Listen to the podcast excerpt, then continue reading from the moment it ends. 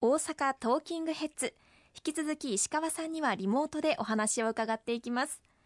さて現在石川さんは国会議論に加えてコロナ禍の対応そして大阪中を走り回り大阪を元気にしていくため府民の皆さんが抱える問題についてさまざまな方のお話を伺っていらっしゃるんですよね。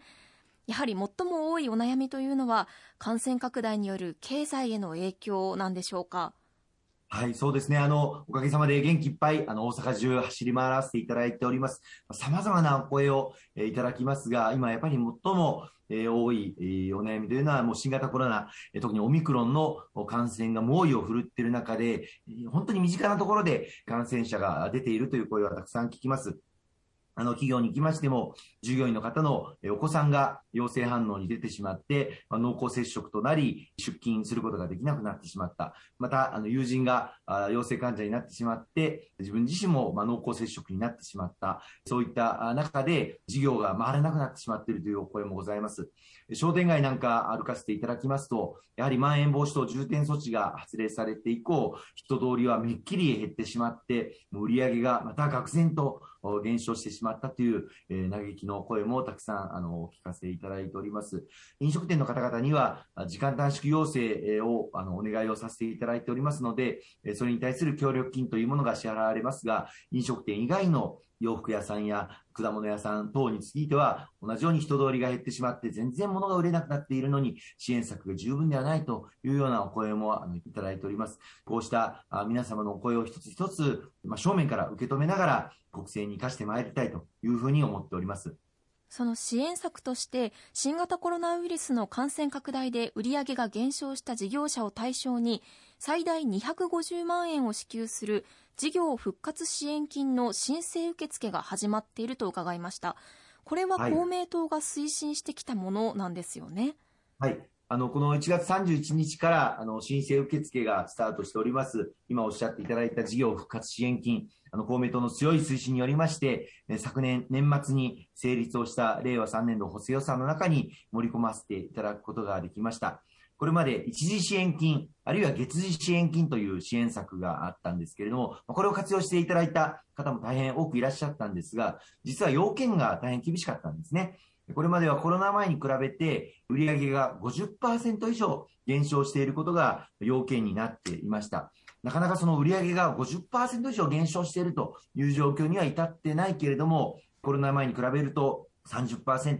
40%売上が減少していて大変に厳しい状況にあると、どうして対象にならないのかというお声をたくさんあのいただいてまいりました。そこで今回新たに創設をさせていただいた事業復活支援金はコロナ前に比べて売上が30%以上減少している全ての事業者の方々を対象にするという支援策にさせていただいたところでございます。ぜひ対象となる事業者の皆様にご活用いただきたいと、我々公明党、地方議員、国会議員連携をして、今各商店街などを走り回って周知徹底に努めさせていただいているところでございます。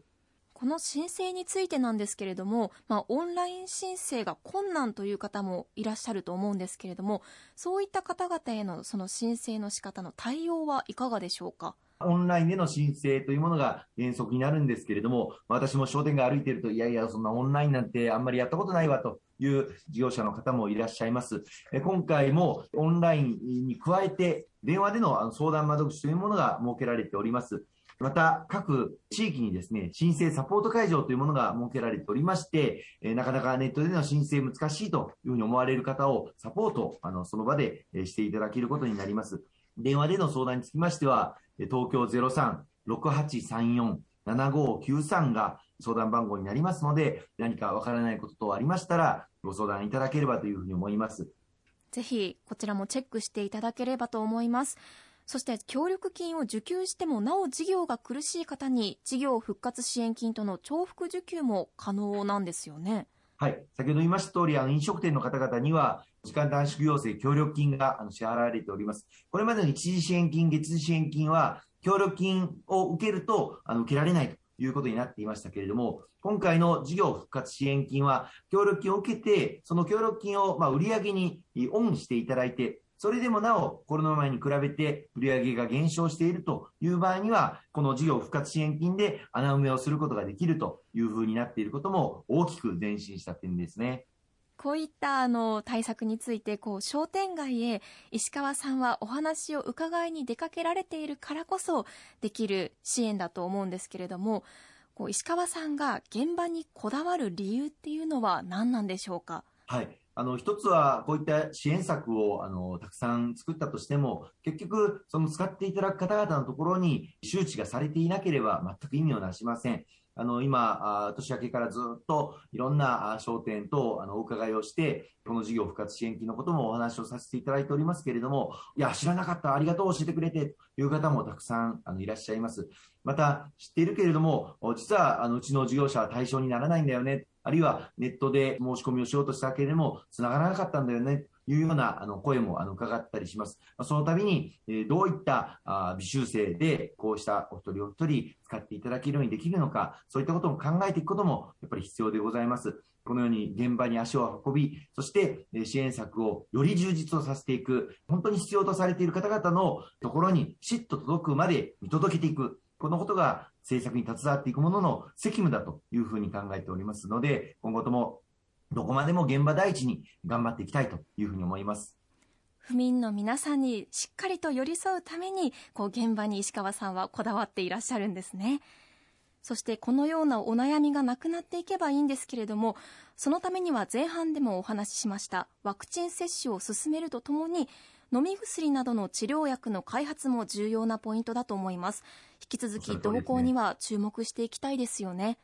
はい、まさにその通りでして、あの、治療薬につきましても公明党は力強くその開発、えまた承認を後押しをさせていただいております。昨年の年末にはアメリカのメルク社の飲み薬がついに特例承認が下りて、今処方が始まっておりますが、この飲み薬は160万回分確保する予算措置を取らせていただいております。今週、新たにアメリカのファイザー社の飲み薬、この承認に向けた手続きが行われました。これについても200万回分確保するだけの予算措置を取らせていただいているところでございます。そして待望の国産の飲み薬、この開発がいよいよ最終段階になってまいりました。私自身、この国産の飲み薬の開発を力強く後押しをさせていただいてきましたけれども、まあ、日本で今最も開発が進んでいるのが、大阪に本社を置いていただいている塩野義製薬さんの飲み薬の開発でございます。今週も官邸にこの国産の治療薬の開発を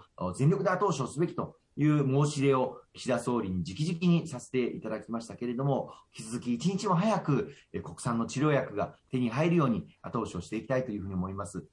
日々コロナのニュースを見てまだまだ不安に思われている方も多いと思いますただワクチン接種だったり飲み薬の開発だったり対策がどんどん進んではいっていると思うんですけれども最後にリスナーの皆さんに石川さんからお伝えしたいことがあればお話しいただいてもよろしいでしょうかはい、あのありがとうございます。あのコロナの感染が猛威を振るっていて、大阪もまん延防止等重点措置が再び発令をされました。あの非常に不安を抱えておられる方も大変多いのではないかと思いますし、皆様の本当に身近で感染が広がっているということも実感をされているんではないかというふうに思います。感染された場合にあの必要となる様々な手続き、あるいは保健所とのやり取りなど、私ども公明党として一人お一人に寄り添って、しっかりサポートしてまいりたいというふうに思っております。もし何か気になること、あるいはご意見、ご要望等ありましたら、お近くの公明党の議員までお寄せいただければ大変ありがたいというふうに思いますので、よろしくお願い申し上げます。ありがとうございました。